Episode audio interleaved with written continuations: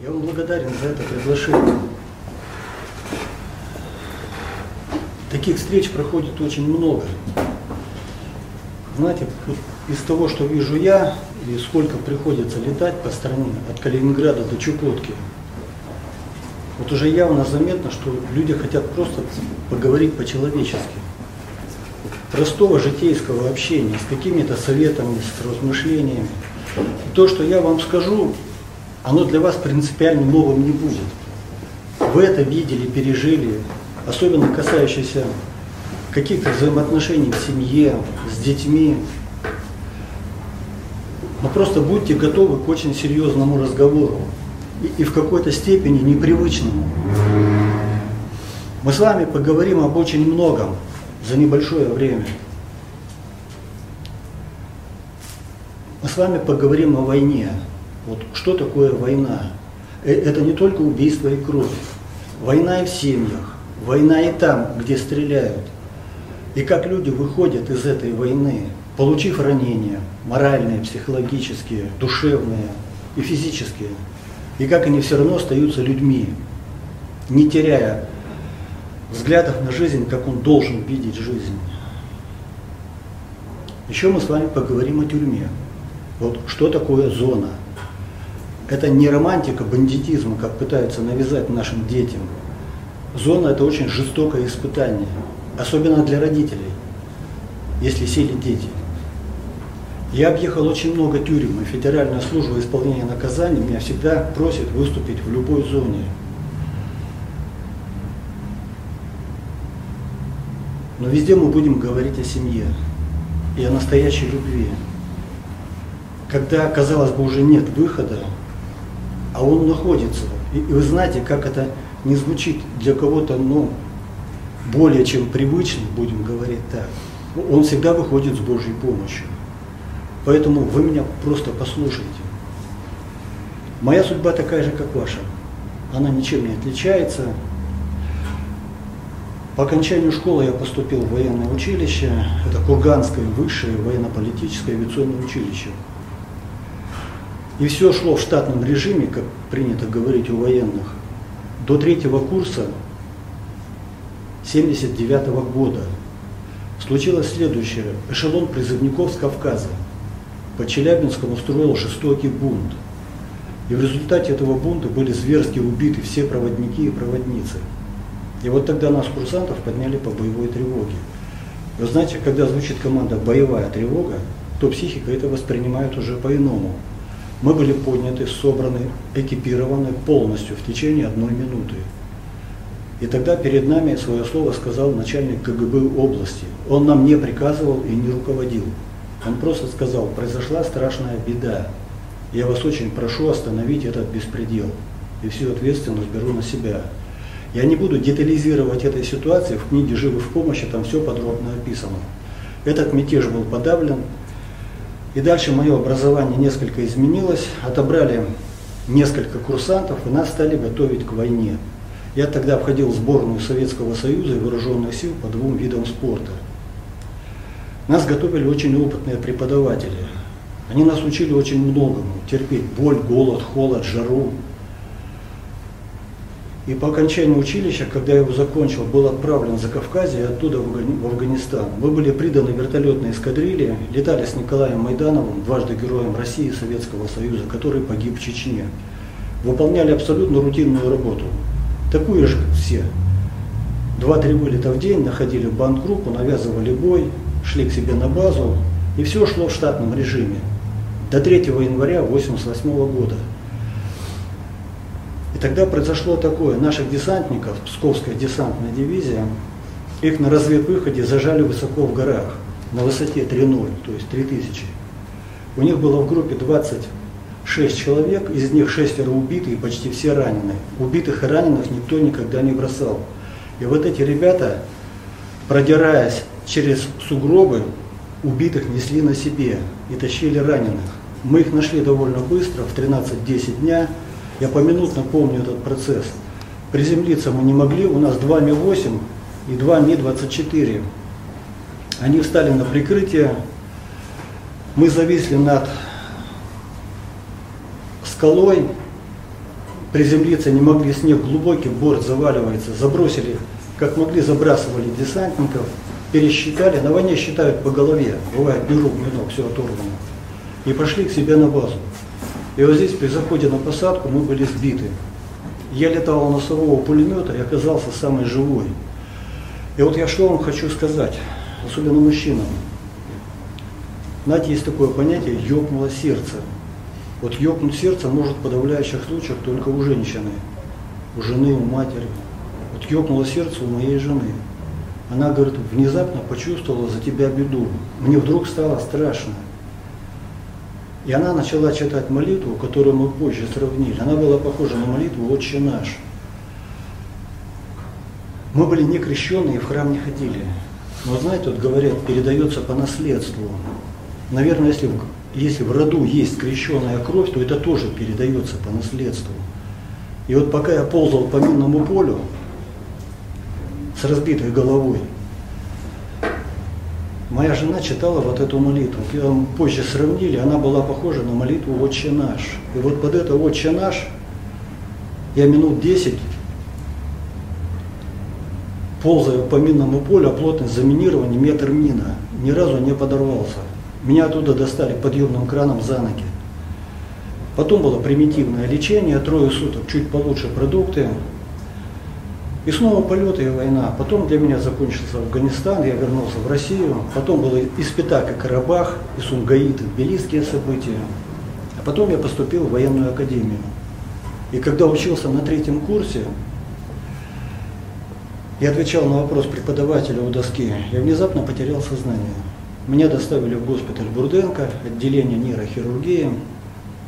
Сделали обследование, и диагноз был такой – рак левой височной доли. Гнойник величиной с куриное яйцо лопнул, и гной пошел в мозг. Врачи пригласили мою жену и сказали, вот будьте мужественны тому, что мы вам сейчас скажем, и будьте к этому готовы. Скрывать уже нечего ваш муж сознание не вернется. Он проживет максимум около двух месяцев, и он умрет. Но операцию мы делать будем, это наш долг. Еще нужно ваше согласие. Я вам еще раз хочу сказать о мужестве женщины, о ее стойкости, о том, как она, и чаще всего только она, когда уже надеется не на что и верить не в кого, она все равно остается женой и женщиной. Она абсолютно врачам спокойно сказала, операцию делать. Вот что будет, то и будет. И она началась в неоперационный день, в понедельник, в 7 утра. У нас дома был поясок живой в помощи и маленькая картонная иконка Владимирской Божьей Матери, которую мы однажды, гуляя по Москве, зашли в Новодевичий, купили, положили, принесли домой и забыли. И они для этого, видимо, и были приобретены. И вот когда началась операция, жена встала на молитву. 8 часов шла операция, и она 8 часов, не прерываясь, читала 90-й боевой псалом. А моя дочь, ей тогда было 6 лет. Вот, казалось бы, что понимает ребенок?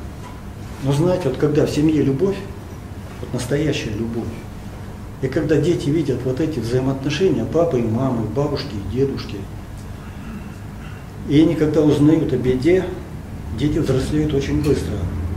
И тогда, видимо, ей было не 6, а 26. Она сама достала картонную иконку. Она прижала ее к груди и сидела в углу квартиры, не просив ни пить и ни есть всю операцию. И последствия вот этой молитвы и мастерства врачей закончилось тем, что сейчас ведем этот разговор. Потом был долгий процесс восстановления, я учился заново разговаривать и ходить. И когда стал чувствовать себя относительно нормально, Тогда была написана вот эта книга «Живы в помощи». Было много критиков. Это никому не надо, это неинтересно. Просто писала моя душа. Я по образованию не писатель, ничего подобного в образовании не имею. Ну просто, просто так писалось. И когда стал вопрос, как ее издать, я тогда был алтарником, это храм Казанской Божьей Матери, метро Коломенская.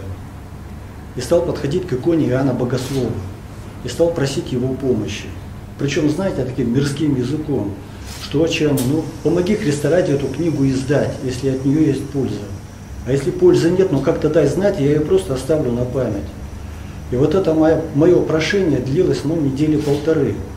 И вдруг мне однажды звонит священник из Барнаула, отец Алексей Просвирин, он сейчас в синодальном отделе, и говорит, я прочитал твою рукопись, я найду деньги, чтобы ее издать. Я у него, я обрадовался, поговорил с ним, а потом машинально спрашиваю, батюшка, вы из какого храма? Он говорит, а я настоятель храма Иоанна Богослова. И вот так эта книга стартовала и пошла в жизнь. Сегодня у нее уже 25 изданий, тираж более миллиона, и в прошлом году, в январе, был юбилей этой книги в храме Христа Спасителя. Святейший благословил это мероприятие, и оно прошло с большим количеством народа, там было примерно 1700 человек на этом мероприятии. Но что я вам особенно хочу сказать? Знаете, у нас в жизни бывает очень много моментов, когда мы можем по каким-то нелепым случаям, по каким-то пустякам, а порой по глупости, сделать друг другу больно. Больно это не означает кого-то ударить. Очень больно можно сделать клеветой, косым взглядом, грубым голосом. Очень больно изменить семье. Это очень больно и долго болит. Но есть простое русское слово «прости». Вот когда подходишь к тому, кого обидел, и говоришь «прости», вот давай жить по-человечески. Вот что такое по-человечески? У меня однажды была встреча в одной колонии строгого режима. Там в зале находилось примерно около 400 человек, строгий режим. Справа от меня сидит начальник колонии Кравченко Николай Дмитриевич. У меня с ним прекрасные отношения, но он уже сейчас уволен в запас и слева тюремный священник. И только начался разговор, как один заключенный, знаете, есть такая у них, есть у них такие так называемые блатные, начал встрече мешать. Мешает своеобразно, начал пощелкивать языком, а слышимость хорошая. Начальник колонии нервничает. У меня передо мной лист бумаги, я ему пишу записку «Смирись» и пододвигаю. И только я ему написал «Смирись», как сзади этого блатного встает так называемый смотрящий отряда, он ему говорит, заткнись. Но с тобой же говорят по-человечески. Вы знаете, когда говорят по-человечески, со своими подчиненными, с теми, кто у тебя соседи по этажу, вообще с любым человеком, это вдруг как-то все выравнивается в отношениях. И поэтому что такое прости? Это был Афганистан, 88 год, июль месяц. Нашу группу высадили на разведвыход. У нас было 12 человек в группе, и мы были все взаимозаменяемы. То есть могли выполнять задачу врача, врача сапера, снайпера, подрывника и так далее. Но нас высадили не в том квадрате. Такое бывает. Допустим, квадрат 5, улитка 7. Нас высадили 5, улитка 2. И мы почти сразу оказались в засаде. Было очень жарко, за 50. Жара переносится очень тяжело. Знаете, наступают такие скоротечные легкие галлюцинации, когда ты видишь не одного, а троих, не одну дорожку, а три. Когда ты вдруг начинаешь разговаривать наоборот. Причем даже когда сплевываешь, у тебя все остается на тебе. Я просто вам рассказываю эти ситуации. Мы как могли пытались отбиться из в этой засаде. Ничего не получается, двое ребят убитых, мы их несем на себе. И когда поняли, что уже уйти не удастся, тогда принимается абсолютно штатное решение – это называется запыляние ромашкой. То есть лёжка на живот, нога к ноге, обзор по горизонту на 360, убитых в центр крест-накрест. Пересчитываем боезапас. Одна граната на троих на самоподрыв подрывает самый живой. Три головы в кучу и дергает чеку, чтобы не сдаваться в плен. А начинаем ждать. И вот лежим минута, духов нет, три нет, пять нет. И вдруг мы внезапно начинаем друг у друга шепотом просить прощения. Прости, Леха, Сашка, Женька, Витька. Прости и не держи зла, если что. Прости и прощай. И пока звучало вот это «прости и прощай», случилось следующее. Душманы прошли мимо нас, они почти наступили на нас, и нас не заметили. Я просто вам хочу сказать, что такое «прости». Когда муж говорит жене «прости», прости и давай жить. Жена мужу, дети родителям. И как-то все выравнивается. И вот когда эта книга была написана, она стала довольно известной, тогда появилось желание написать книгу о другой войне, книгу о тюрьме. Я не случайно взялся за эту тему. Причем первая книга о родовом грехе – это о ребятах военных в тюрьме, которые вернулись с одной войны, с другой. 90-е годы никому они не нужны, особенно битые, перебитые. Ну и как могли устроиться, пытались в жизни. Работы никакой. И пошли в криминал. Но, видимо, в этом был тоже Божий промысел, что оказавшись в зоне, они впервые в жизни оказались в храме. И тоже сказали «прости». За основу была взята Рассашанская колония строгого режима. Возможно, вот наше поколение помнит 90 конец 90-х годов, когда был массовый дефолт в стране, когда люди в одну ночь оказались нищими. И тогда из-за этого дефолта и отсутствия всяких финансовых возможностей отключали от электричества очень многое. И детские сады, и школы, и отключали даже зоны. И тогда отключили вот эту Рассашанскую колонию строгого режима. И тогда дежурный по зоне был Кравченко Николай Дмитриевич. И он говорит, была лютая пурга и штормовой ветер. И вот в эту ночь от штормового ветра упала вышка вместе с часовым. Мало того, что все обесточено, еще образовалась брешь метров 20. И я, говорит, тогда просто, не, не зная, что делать, взмолился от страха. Развел, говорит, руки возле этой бреши. И говорю, Господи, закрой эту брешь, а то сейчас рванет вся зона, и что, а там сидит 2200, 2200 человек. И вот в этой, говорит, кромешной темноте ко мне подходит один старый заключенный, накрывает своей плащ-палаткой в эту пургу, и говорит, Николай Дмитриевич, ты не переживай, побега не будет, я тебе обещаю. Но у меня и у ребят к тебе просьба, у ребят военных, давай в зоне поставим храм. И они начали его строить. И знаете, там был один заключенный парень, он прошел две войны, и у него было два тяжелых ранения.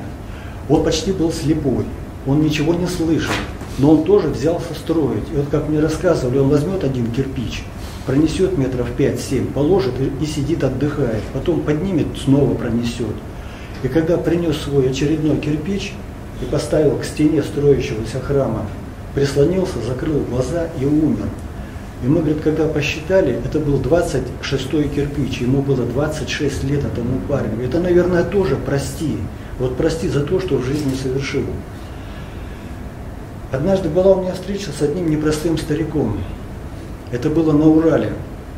Его уже, к сожалению, нет в живых. Его там знали как Петровича. Он прошел Отечественную войну и штрафбат.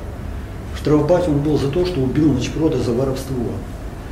У старика был орден славы и ряд других орденов, которых лишили. И вот говорит, я как мог пытался после войны в жизни пристроиться.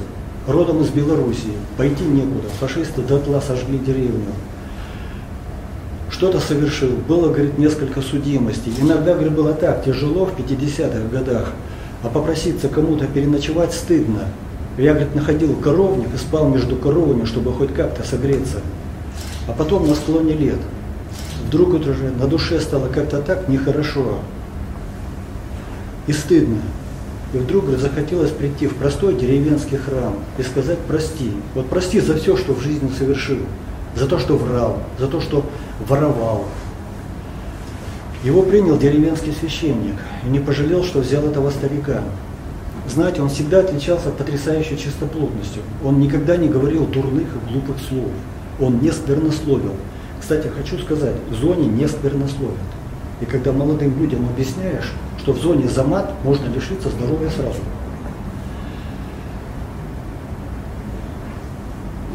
И вот первый разговор у меня с ним был очень полезный и долгий.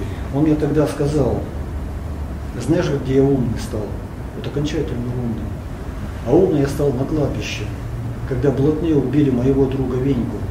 И вот тогда стою я, лежит мой друг Венька, рядом стоит старенький отец Василий.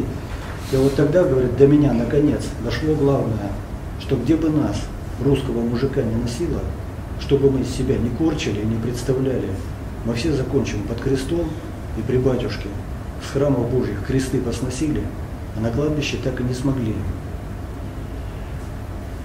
Однажды мы ему привезли то, что наша молодежь, к сожалению, смотрит каждый день, через день. Так называемые современные фильмы, где идет самая настоящая пропаганда пошлости и гадости. Мы ему привезли, если вы помните, несколько лет назад вышел такой фильм о подростках, якобы такое было. Такого не было. о подростках во время Отечественной войны он называется «Сволочи». Фильм надуманный и грязный. Кстати, многие, кто имел отношение к этому фильму, понесли серьезные наказания в плане даже психики. Еще мы ему привезли, чтобы он посмотрел и дал оценку так называемой музыкальной группировки «Звери». Таких зверей сегодня много. Или звери, или сволочи, или ногу свело. В итоге мозги свело. Вот вы знаете, мое поколение, ваше поколение, я вот вижу людей моего возраста, которые старше меня, мы выросли на другом, на других фильмах, мы выросли на других музыкальных группах, мы выросли на фильмах «Любовь и голуби», «Мужики», «Отец солдата», «В бой идут одни старики». Это легендарные фильмы, которые мы, мы будем смотреть всегда. Это золотой фонд нашего кинематографа. Мы выросли на, на музыкальных группах «Самоцветы» и «Веселые ребята», «Песняры» и «Севры». Там глубокий смысл слов и удивительная мелодия. Сегодня «Звери и сволочи». И вот это мы привезли старику. Нам было важно знать, что он скажет. Подключили аппаратуру, он смотрел недолго, несколько минут одно, другое, попросил выключить, помолчал и говорит, вот когда будешь встречаться с людьми, особенно с молодыми людьми, ты им передай, что это не звери, это щенки, скоро будут шоколяды. А вот настоящие звери, сволочи, те, кто это придумал, профинансировал и выпустил мир. А еще передай, что на каждого зверя есть капкан, или свои загрызут, сказал старик. Поэтому, когда вот эти вещи нам показывают, то, видимо, надо уже на уровне правительства решать вопрос, что делать дальше и как воспитывать нашу молодежь. Нам сегодня навязывают такое понятие, как «золотая молодежь». Когда писалась книга «Безотцовщина», у нее двойной смысл. Это что бывает в семье, когда нет отца родного, или когда семья обеспечена. Это хорошо, когда семья обеспечена, но полное безбожие – это вот когда нет отца с большой буквы родного. И я специально побывал во многих местах, я хотел посмотреть, что такое золотая молодежь. Я был в закрытых ночных клубах в Москве, в Ростове-на-Дону, в Петербурге. И знаете, понял, что везде бывать не надо. У хамства и мерзости одна морда и одно и то же поведение. Я видел их поведение – я видел хамство и цинизм. Это я еще говорю литературным языком. И хочу вам сказать, что эта молодежь не золотая. Там золота нет, не было и никогда его не будет. Их души сгнили и восстановлению не подлежат. А если и будут восстанавливаться, то только через очень жестокие скорби. А вот настоящая золотая молодежь, это, это ребята из золота высшей пробы. Это уже сегодняшнее поколение. Я не беру Зою Космотемьянскую и Талалихина, и Гастелла уже сегодня. Это Женя Родионов, которого чеченские боевики взяли в плен.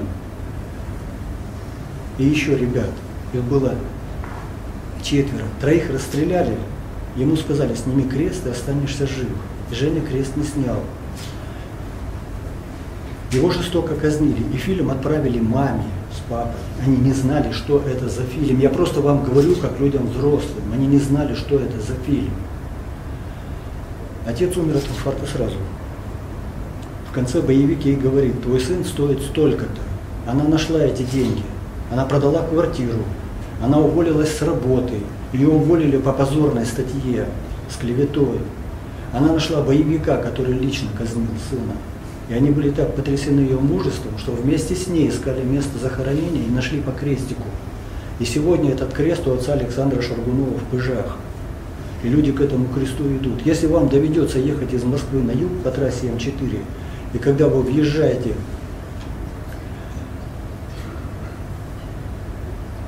вот следующая область, господи, говорите, в Тульскую область, там примерно километров через 40 справа на покатом холме стоит огромный дубовый крест. Это поставили ребята военные, и внизу написали воину Евгению. И люди возле этого креста фотографируются на памяти как доблесть. Еще золотая молодежь – это шестая рота Псковской десантной дивизии. Вот эти ребята, 90 человек, удерживали бандгруппу из двух с половиной тысяч. Знаете, вот говорят, есть ли у преступности национальность? Те, кто воевал, и те, кто служил в МВД, ФСБ, У них на этот счет свое мнение, и у меня тоже. Есть ли у преступности национальность? А вот знаете, у чего нет национальности? Национальности нет у подвига. Национальности нет у милосердия и у добра. Когда нам сегодня по телевидению каждый день показывают отчаявшихся родителей и убитую горем мать, помогите, она умоляет страну. И люди помогают, не спрашивая ни прописки, ни национальности, порой посылая небольшие деньги. Так вот в этой роте было более 20 национальностей. В живых осталось шестеро. Еще золотая молодежь – это капитан Колесников с подводной лодки Курск. Когда эта лодка затонула, вот этот капитан, уже захлебываясь, на мокрой бумаге написал прощальное письмо своей жене. Не надо отчаиваться. Люблю и встретимся. Знаете, такого золота очень много. У нас вся страна пропитана таким золотом.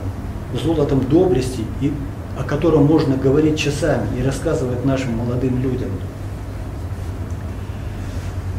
Однажды у меня был разговор с одним так называемым вором в законе.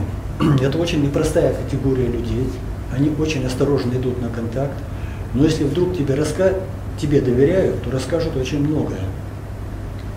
Начальник колонии нам встречу устроил, и мы с ним разговаривали довольно долго. И он мне тогда сказал, знаешь, чем отличается воля от своей воли? У меня была прекрасная семья, любимая жена, дети, дом работа. И все было благополучно, потому что мы жили по воле, по воле родительского совета и по воле Божьей. А потом я решил жить по своей воле. Жить так, как я хочу, и вы мне не указ. А когда говорят, вы мне не указ, тогда идет наказ. Теперь у меня ни жены, ни детей. Это я здесь, говорит, в авторитете. А там за колючкой я никто. Это здесь у меня авторитет и куча судимости, и куча болезней. Но знаешь, говорит, иногда приходят такие мысли, когда будешь разговаривать с людьми, ты им передай, возможно, кому-то это пригодится. Вот нередко говорят, на нет и суда нет. А ты скажи, что заодно только нет. Суд бывает суровый, жестокий. Нет, не буду воспитывать своих детей. Нет, я не буду жить с женой, с которой прожил 30 лет, нашел лучшую. Я не буду ухаживать за больными родителями. Вот это нет. Тебе вернется очень плохо. Или говорят, знаете, особенно это касается молодых людей, которые в состоянии, знаете, такой запальчивости, гордыни, на какие-то родительские советы могут отвечать так, да я на него плевал, или я на нее плевала. А ты, говорит, передай, особенно молодежи, что когда плюют на своих родителей, это все равно, что плевать против ветра. Все равно слюна вернется на твою поганую физиономию, и ты ее будешь всю жизнь вытирать. Или говорят, бесплатный сыр в мышеловке. А ты скажи, что в мышеловке сыр самый дорогой, потому что крыса за него платит жизнью. Поэтому, когда вот эти наши высказывания, знаете, идут в жизнь, необдуманно, то мы начинаем, не понимая того, вот это все произносить. У меня однажды также был разговор с одним человеком, которого приговаривали к смертной казни. Его приговаривали два раза. Первый раз приговорили, отменили, потом приговорили опять. Разговор был очень долгий с ним. Я благодарен СИНу за то, что они мне эту встречу организовали. И вот он мне тогда сказал, я, говорит, ожидал исполнения три с половиной года. Я три с половиной года не спал. Эти люди вообще не спят. Они чуть забываются во сне. И я как бы даже среди десятков шагов ночью понял, что идут за мной на вывод. И просто вам хочу сказать следующее. Исполнение проводилось с 3 до 5 утра. Как правило, вторник, пятница. Я разговаривал с людьми, которые имели к этому отношение. Знаете, вот есть такая фраза, сейчас я просто поделикатнее скажу, обгадился от страха. И вот когда, говорит, ведут и волокут на исполнение, и он знает, что уже туда, у людей от страха, от реального физического страха, провисают уши, провисают руки почти до пола. У них, у них начинается безвольно густо выходить кал. Это, это называется обгадился от страха. Просто вот когда рассказываешь вот это молодежи, знаете, они, они сидят и наконец до них что-то доходит. И вот с этим парнем я разговаривал, он мне тогда сказал, я никогда не был в храме, я не знаю, как правильно ставить свечу и подходить к иконе. Но когда меня приговорили во второй раз, до меня наконец дошло главное, что не надо быть умнее Бога. Мы же, говорит, умнее Бога бываем десятки раз в день, начиная от сквернословия и заканчивая оставить семью. Это все умнее Бога, и за все будешь платить. И вот однажды, говорит, мне стало так плохо, вот реально невыносимо плохо. И у меня, говорит, от этого жуткого страха за несколько секунд изменились зрение и слух. И я вдруг стал слышать, как паук плетет паутину. Я стал слышать, как по стене шуршит луч солнца. И вот тогда я упал на колени и с воем пополз в угол, чтобы там нацарапать ногтем крест. Но как только я туда дополз и хотел это сделать, я увидел, что кресты там уже были нацарапаны теми, кто сидел до меня. Вы знаете, наша жизнь устроена так, что русский человек все равно придет в храм. Нас в свое время пытались нам навязать такое понятие, как слава КПСС. Где-то КПСС, и где ее слава. А если нас генетически заложено, не дай Бог, и слава Богу, и Христос воскресе, то это будет у нас передаваться вот именно с нашей кровью, из поколения в поколение. Какой-то мальчишки, десантника в Чечне, на рюкзаке было написано краской «Прости нас, Господи», он уходил в ночную разведку. Как вот этот майор, которого сбили, он подорвал себя и ребят, и банд-группу. Последние слова – это вам за пацанов. Как вот этот парень, дагестанец, которого поставили на колени, сказали, будешь с нами или нет. И он просто сказал, работайте, братья. И вся страна, вот здесь в ФСБ было написано, работаем, брат. Понимаете, вот это, вот это то, что у нас заложено. Однажды в Чечне сделали ребята-десантники из камней такую надпись. Если не мы, то кто? А вертолетчики чуть ниже выложили надпись свою из этих же камней. Если никто, то мы. Понимаете, вот если никто в этой жизни, то, видимо, мы для того и рождены, чтобы вот это все происходило и процветало. Нашей молодежи сегодня и нам навязывается современная культура. Вы знаете, мы порой от работы, от суеты и от усталости настолько стали неразборчивы, что это смотрим. Как знаете, вот смотрят не потому, что это хотят видеть, а потому что люди настолько устали от крови на экране, что хотят хоть какого-то облегчения. И вот это вот, пусть оно неприличное, оно почему-то нами уже начинает восприниматься как естественное. И, и современный юмор, КВН, так называемый. Знаете, мы выросли на другом КВН. Мы выросли на КВН, это был действительно клуб веселых и находчивых. Это были очень красивые примеры, очень умный и юморной выход из положения. Это действительно был клуб образованных людей. Сегодняшний КВН можно перевести как клуб вырождения нравов. Сегодня могут сквернословить на федеральном канале в этом КВН. Это считается нормально. Я вы знаете, что вам советую? Когда вы будете смотреть современный КВН или любой другой юмор наших так называемых народных артистов,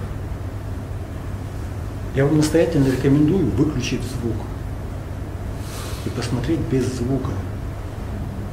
Нам в советское время навязывали такое понятие, что человек произошел от обезьяны. И мы в это верили. Кстати, есть те, которые верят по сей день. И вот когда вы будете смотреть современный юмор без звука, вы убедитесь, что человек действительно происходит от обезьяны. Потому что когда иссякает интеллект, запас красивой речи и образованности, это надо чем-то компенсировать. Вот этими уродливыми гримасами. Мы однажды провели такой эксперимент. Взяли экран компьютера, разделили на две части. Слева вывели одну известную юмористку, которую вы видите каждый день, а справа вывели обезьяну и выключили звук. И вы знаете, обезьяна выглядела гораздо интеллигентнее и воспитаннее.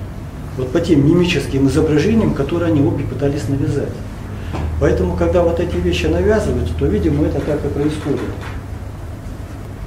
Знаете, еще сегодня можно не, не единожды услышать такой, такой момент, как распалась звездная пара.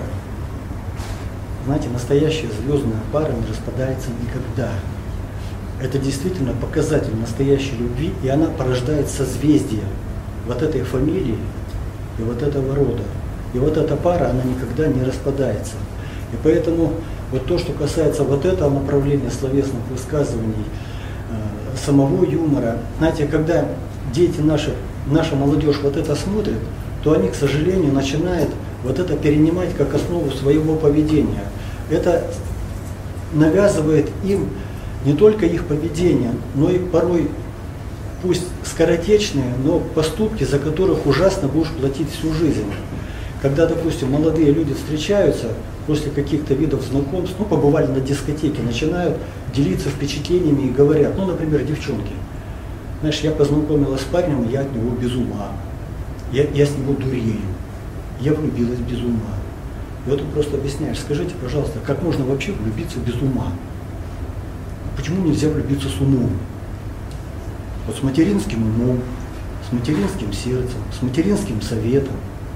Знаете, как в одной песне «Я люблю тебя до слез, без ума люблю». Вот когда без ума любят, тогда рождается безумное отношение и начинается безумная жизнь. Я просто всегда говорю, вот когда вы встречаетесь с кем-то, молодые люди, я вам просто говорю, что вот материнское сердце, оно никогда не обманет. Оно как маячок, оно все время ёкает. Где бы вы ни находились, за тысячи километров ли, или в школе, или идете домой, но материнское сердце всегда ёкает, или тревожно, или спокойно, или радостно, но оно всегда вас несет под, в себе. Я говорю, что вам мешает поделиться впечатлениями с родителями и сказать, допустим, я познакомилась с парнем, я бы хотела знать ваше мнение. Родители, например, говорят, ну, давай пригласим его в гости. На первый взгляд посмотрим, мы скажем твое мнение.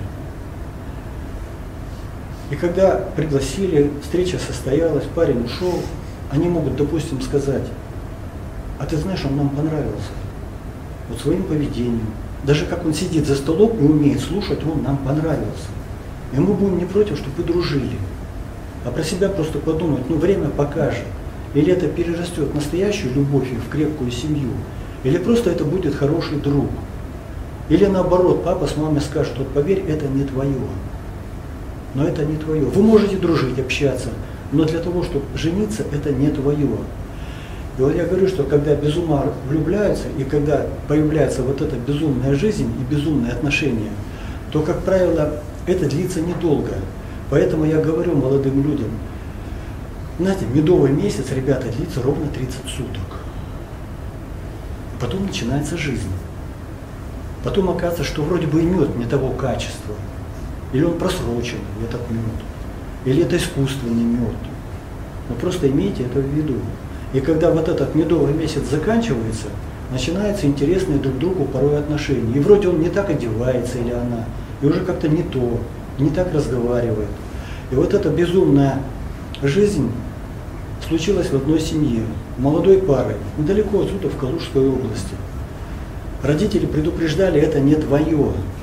Но девочка была так безумно влюблена, что ничего не слушала и не хотела слушать. А потом у них появилась девочка. И вот этот молодой человек, который был влюблен тоже, якобы, тут же исчез. И вот эта девчонка от отчаяния, не зная, что делать. И тут можно ее, конечно, где-то понять. От отчаяния и страха запеленала свою двухмесячную дочь. Оставила ночью в подъезде зимой и скрылась. И вот эту брошенную девочку подобрала бездомная окошко. Она ее зубками перенесла к себе в корзинку и грела собой до утра. Она скреблась в каждую квартиру и громко мяукала, умоляла, люди, выйдите. И никто не вышел, пока утром первый не поехал на работу и не увидел, как вот эта кошка греет бездомную девочку и облизывает. Ее сегодня удочерили. У нее хорошо сложилась жизнь. Или как случилось в Ивановской области, когда у одной женщины сгорел дом, это в книге о родовом грехе. Глухая деревня, там половина спились или уехали.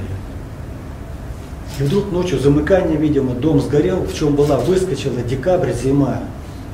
И первая мысль от отчаяния тоже и страха, лучше замерзнуть, чем так жить. Нашла сток сена на краю деревни. Залезла, свернулась калачиком начала засыпать. Знаете, когда человек замерзает, особый вид смерти, он начинает постепенно засыпать, не испытывая боли. Я, говорит, действительно начала засыпать. И вдруг чувствую, как ногам становится тепло, спине, животу, шее. Я прихожу в себя, открываю глаза и вижу, что меня греют собаки. Наши деревенские бездомные собаки. Это те псы, которых я часто подкармливала, порой делясь, что было. Они приходили у меня к калитке, они не просили, не лаяли, не скулили. Они просто придут и на меня смотрят человеческими глазами. И я им давала, что было. И вот эти собаки нашли меня в стогу сена и грели собой до утра. А под утро снялись и ушли, не оставив ни шерсти, ни запаха. И таких случаев очень много. В новой книге есть рассказ, он называется «Звери».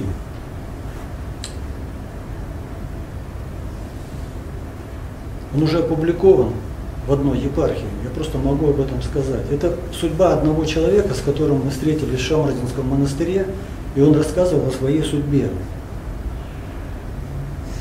Он был осужден в свое время по политической в конце 40-х, в начале 50-х его срок был. Сослан был на север, и они прокладывали узкоколейную дорогу, открыли большие запасы меди.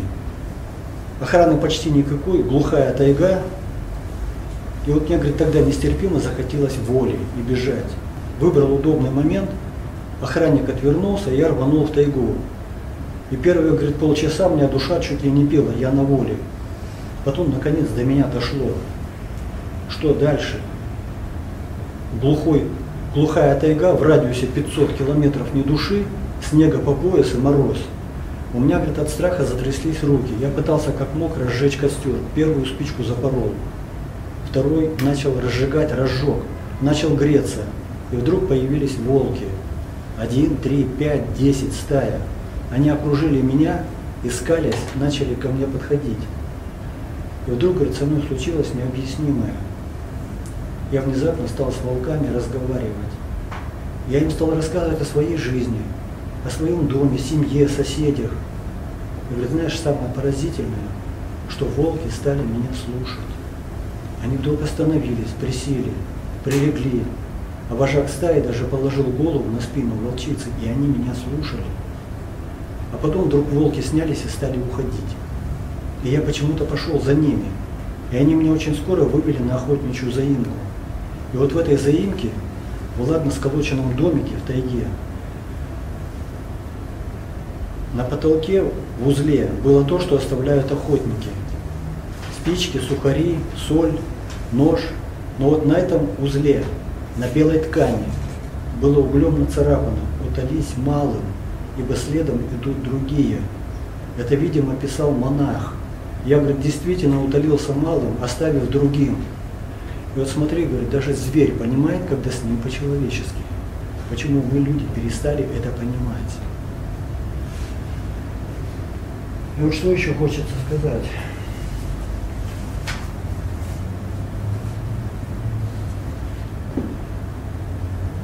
Сегодня, когда мы говорим с родными, близкими, с мужем, с детьми взрослыми, которые начинают злоупотреблять алкоголем, прикладываться, пытаемся объяснить, что это вред. Они, бравируя, не понимают. И знаете, такая фраза «талант не пропьешь». Знаете, пропьешь. И еще как пропьешь. И у нас у любого из вас есть масса примеров, когда пропивают талант. Талант хорошего специалиста по какому-то виду работы. Пропивает талант, я знаю случай, когда пропили талант космонавта. Это все пропивается. Но вы знаете, что самое ужасное? Когда пропивают талант отца, пропивают талант матери, когда пропивают ум, честь и совесть, и пропивают семью. И вот это действительно можно пропить. И когда вот эти вещи начинают так появляться, то, к сожалению, они уже почти или вообще неисправимы. Я вначале приводил такую фразу «передается по наследству». Знаете, по наследству передается очень многое. Мы это почему-то воспринимаем всегда в мирском понимании. По наследству передается дом, какие-то сбережения. Это хорошо, что есть что передавать по наследству. Но вы знаете, вот у тех, кто пожил и жизнь повидал, может сказать, что по наследству еще передается хамство.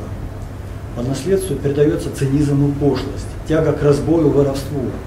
Я был однажды в одной, в одном, э, в одной области, где мне начальник ФСИН сказал, у нас есть, говорит, зоны, где сидит не, не просто отец или мать, где сидят отец и мать, дед, бабушка, дедушка и дети. Уже сидят все, понимаете? Вот это тоже передается по наследству. Поэтому, когда мы себя ведем, будучи молодыми, и у нас образовалась семья, надо просто понимать, что все, что бы мы не делали, это все в итоге скажется. И за это придется платить. И вот что еще хочется сказать.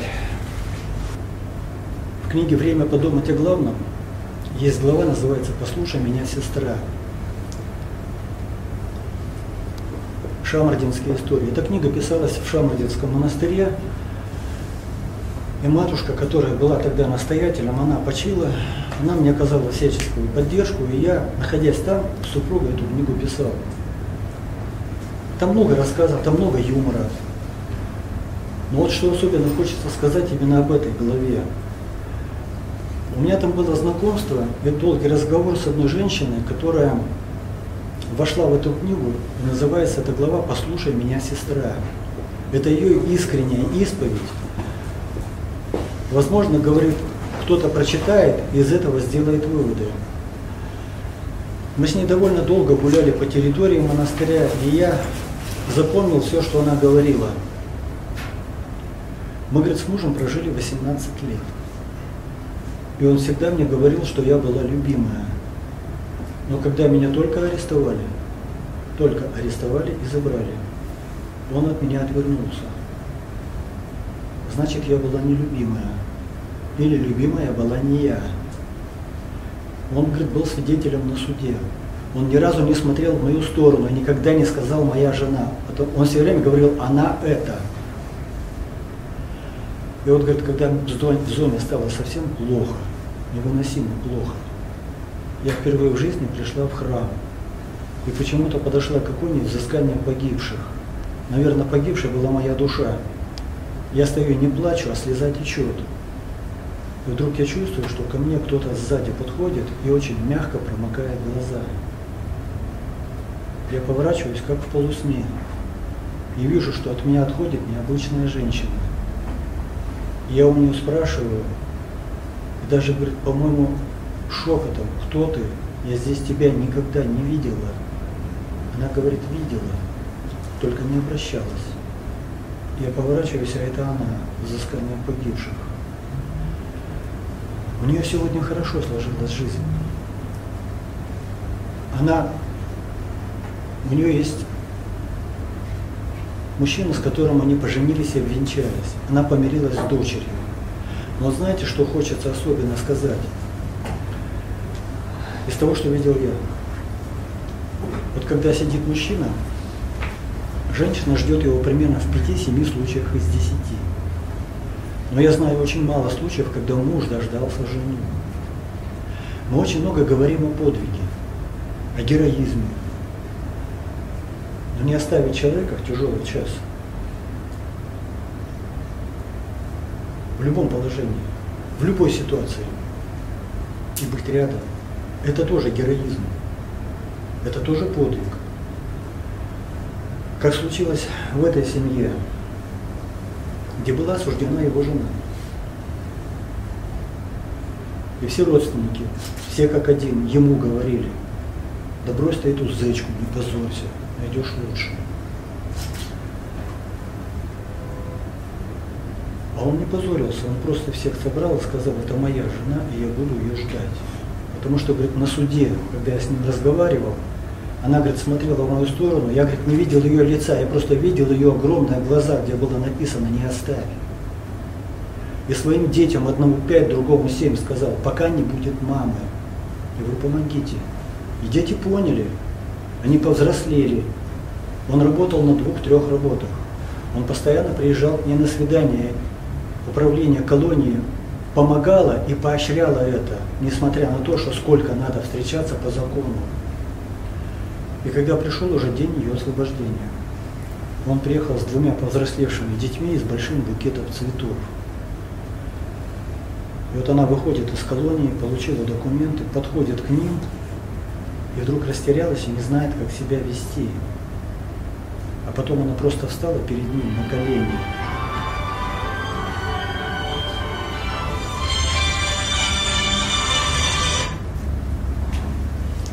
Потом она просто встала перед ним на колени и поцеловала ему руку. Сегодня у них уже трое детей. И вот это тоже подвиг. И поэтому я просто хочу сказать,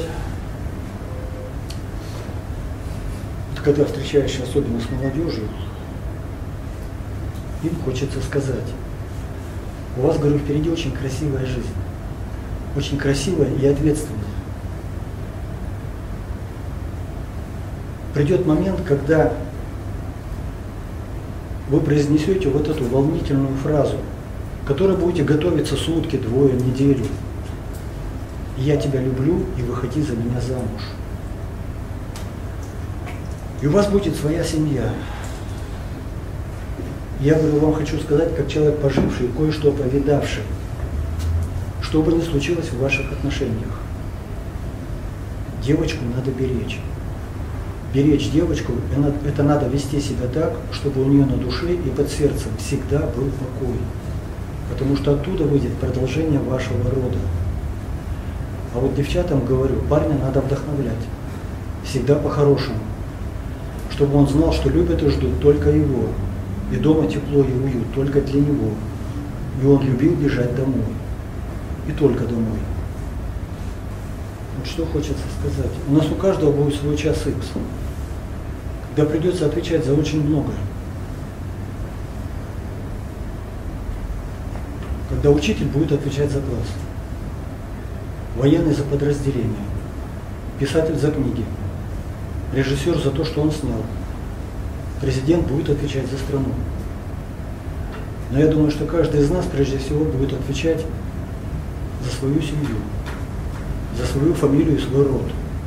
Что ты оставил – мы говорим нашим детям порой и себе. Дай Бог, чтобы надо сделать все, чтобы у них была красивая молодость. Знаете, наших детей надо воспитывать так, чтобы у нас была красивая старость. Чтобы человек не боялся быть старым. И он знал, что будут любить всегда. Чтобы вот такие взаимоотношения были в семье до самого конца. Знаете, когда мы едем иногда по дороге,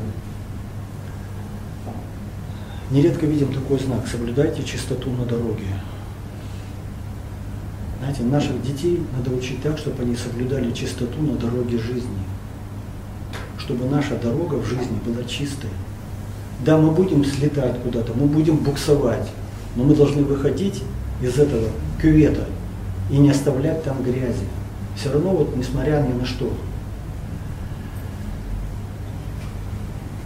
И вот в завершении разговора, сейчас пишется новая, но пишется новая книга, я надеюсь, что она будет опубликована, просто вот этот год непростой. Он, к сожалению, немножко прервал мою деятельность в этом плане. И в новой книге у меня будет большая глава детского юмора. Он называется «Смешинки от Маринки». Я уже часть в роман-газете опубликовал. Знаете, у детского юмора есть поразительная способность. Они настолько тонко видят наше поведение – и чутко различают, что нам, видимо, по состоянию, по возрасту и от усталости это заметить не дано. Но знаете, что касается детского юмора, есть один серьезный недостаток. Если ты вовремя не записал, через три минуты забыл и вспомнить сокрушаешься, вот сокрушаешься и вспомнить не можешь. Вот то, что говорят наши дети. И вот частично я опубликовал и хочу просто вам несколько эпизодиков таких сказать. У меня младшая внучка, Милочка, она очень любит с дедом попить чай по вечерам. И говорит, дед, пойдем попьем чай и потрещим за жизнь. Вот она так потрещать за жизнь. Мы как-то с ней садимся, я говорю, Милочка, вот когда девочка сидит за столом, нужно спинку держать ровненько, локоточки вот так поставить, а кружочку вот так, и будет красиво. Знаете, она подперла щечку, помешивает чай, и голосом взрослой женщины говорит, дед, ну не бухти, давай поговорим о серьезных вещах.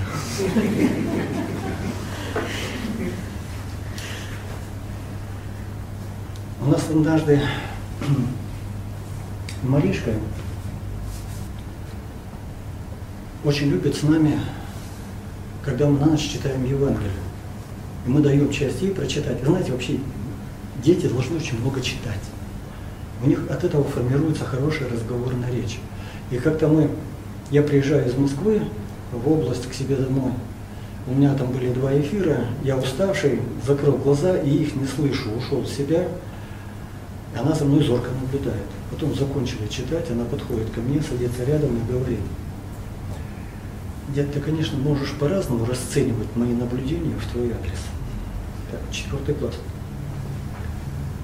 Но на этот момент у меня сложилось устойчивое впечатление, что ты последние два дня так далеко отошел от православия. Она много читает, У нас есть э, сосед Колька, ему пять лет, страстный поклонник футбола. Болеет за одну команду, которая вечно проигрывает. Как-то начался очередной чемпионат, он подходит к иконе, к спасителю, и говорит, Боженька, помоги нашим выиграть. А потом наклоняется и шепотом, наши в красных футболках.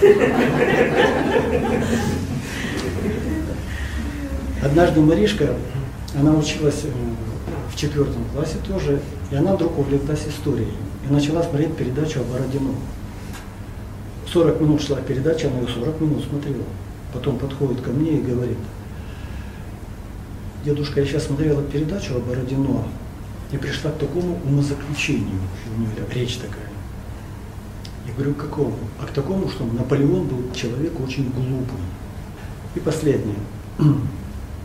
У нас были в гостях хорошие люди, мы уже повышаем их. Это вот Саша Михайлов, актер «Любовь и голуби», фильм «Заманский» Владимир Петрович. Я говорю, Маришка, что нужно сказать, когда выходят гости? Она говорит, слава Богу. Поэтому слава Богу, что мы собрались, что вы меня выслушали.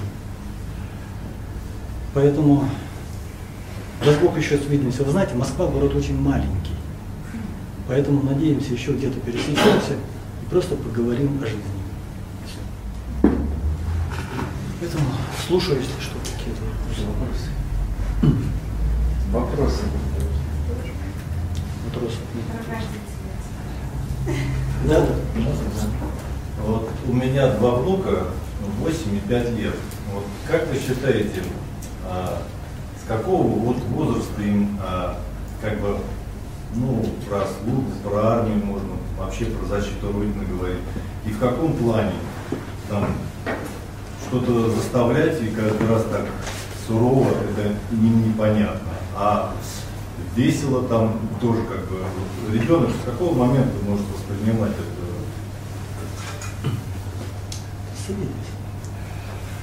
Знаете, с детьми надо говорить с рождения.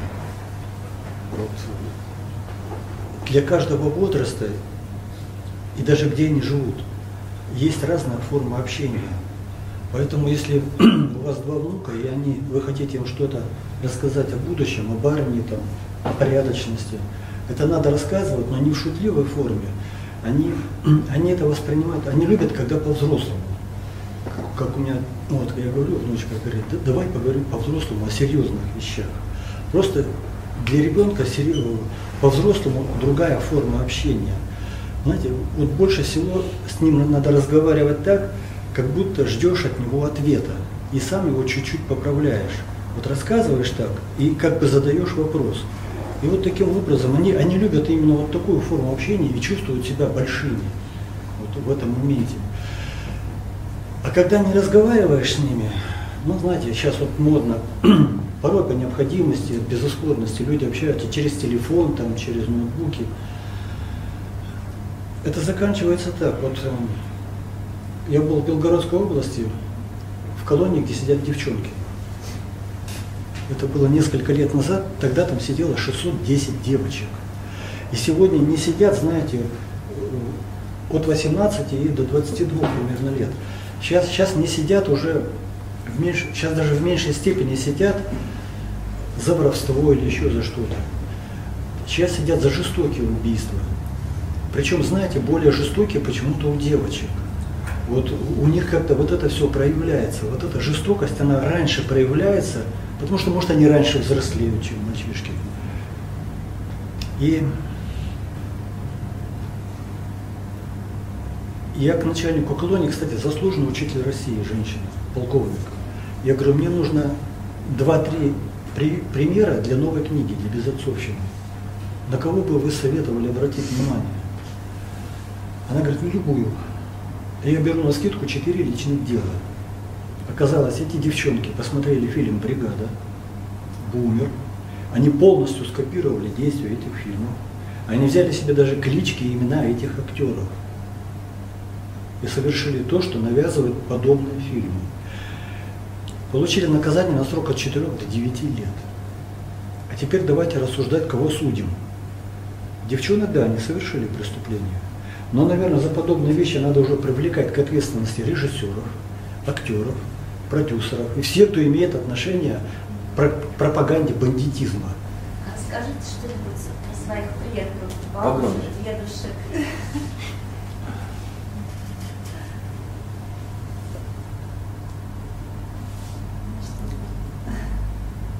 Мы родом с Мордовии в 29-м раскулачили, турнули в Казахстан. Там в Казахстане родился, но так и остались. У меня еще к тому же два деда по отцу и по матери герои Советского Союза. Один, оба, оба посмертно. Один за Киев, другой за Польшу. Вот такие родовые перекосы, что брат в тюрьму, а деды герои. Ну, как-то вот так все получилось. А потом были вот эти моменты, как я уже вам все рассказывал. Все, еще какие-то вопросы? Можете скорее поделиться какими-то своими наблюдениями за этот год? А, Вот сначала я поделюсь, да, о чем я вопрос. А, Как-то заметила, что среди вот моих знакомых, да, ну, молодежь разного возраста, 20-35, просто, да. А, Кто-то воцерковленный, кто-то воцерковляется. Вот именно после карантина такой какой-то упадок в духовном плане, да, очень сильное послабление. То есть, например, Успенский пост, я знаю, то есть мы поговорили между собой, никто не соблюдал. То есть даже девушка, которую он как за образец считает, даже она этот пост нарушала, ну, то есть она понимает, да, что все плохо, как бы, да, не очень хорошо. И какое-то после вот этого заточения, да, в три месяца, многие там сидели, какое-то саможаление, желание каких-то впечатлений, да, то есть лето, я понимаю, что все провели, грубо говоря, большинство гуляли, да, ну, в смысле, в допустимых рамках, естественно, но такое прям вот стремление к духовной жизни, к церковной, как оно было до, оно как-то вот ну, немножко ослаблело. То есть качество как-то, ну, если можно так сказать, да, падает. И все это понимают, стараются вернуться к этому, но довольно тяжело. Есть у вас такие наблюдения среди ваших знакомых, там разных возрастов, что как бы людях вижу? Какие у вас мысли на эту тему? Таких наблюдений очень много. Они, в общем-то, это, это не является чем-то неожиданным. Когда человек вот оказывается в таком моменте, что-то меняется в жизни, даже способности мыслить или еще, вот особенно касающиеся этой истории. Я тоже перенес эту болезнь. И тут э, она, знаете, она даже в какой-то степени вещь полезная. Здесь проявляется очень многое. Отношения в семье, твое смирение, твоя сила воли, это все проявляется. Но когда что-то с человеком происходит, то в зависимости от того, насколько это серьезно произошло и как относятся к тебе другие, можно судить о том, насколько ты силен в этом плане.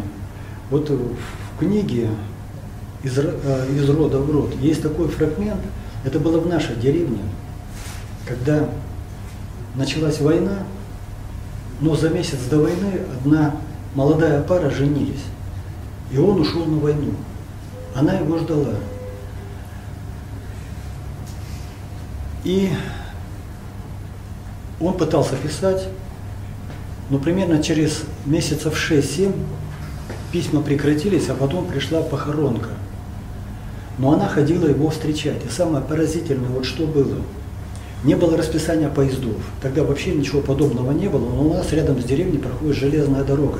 И она необъяснимым способом шла к стрелке. Там был переезд и ждала своего вот этого Ивана. И причем, когда она узнала, что он сошел, вот, что он погиб, она как-то психологически изменилась, как мне рассказывала бабушка, она не сошла с ума, но просто, говорит, она как-то странно ушла в себя и все время улыбалась и ни с кем не разговаривала. И все почему-то решили, что ну, наверное, сошла с ума, что она ходит туда, наверное, дурочка. А потом поняли, что она не дурочка, что она просто что-то с ней случилось сердцем именно в сторону вот такой любви усиленной. И она стала ходить, знаете, даже бабы пригорюнились, ну вот смотри, ждет. И однажды, когда она ушла очередному поезду его встречать, она не вернулась. И вся деревня снялась и пошла ее искать. И рассказывают, мы, говорит, подошли к этой стрелке и смотрим, она стоит на коленях с открытыми глазами возле этой стрелки, смотрит вдаль, и она умерла. Она просто умерла и стояла, смотрела вдаль. И сегодня к этому месту уже нет этой стрелки, уже этого места нет. Но сегодня там сделали молодые люди такой красивый, не то что памятник, а красивое место оформили цветами искусственными. И к этому месту каждый раз, когда происходит свадьба люди женятся, они сразу приезжают, уже это, уже это правило стало, приезжают и кладут туда цветы. То есть, понимаете, у нас вот то, что рассказываем мы России, то всегда будет непонятно в Германии, то всегда будет непонятно в другой стране.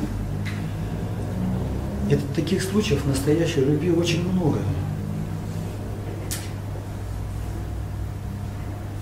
Ну вот так. Интересно спросить, а как будет называться следующая книга? Не знаю. Честно, не знаю. Потому что там есть рабочее название. Но, допустим, у многих книг у меня название пришло просто в самую последнюю очередь. По- Поначалу оно идет как рабочее название, а потом идет вот так. Поэтому, ну вот такая ситуация. Я надеюсь, что она все-таки будет написана и она уже почти написана. Поэтому будем надеяться, что она. Поэтому давайте я. А? Да. Поэтому пом- помолитесь обо мне грешным. Поэтому давайте, я уже, наверное, подписывать буду.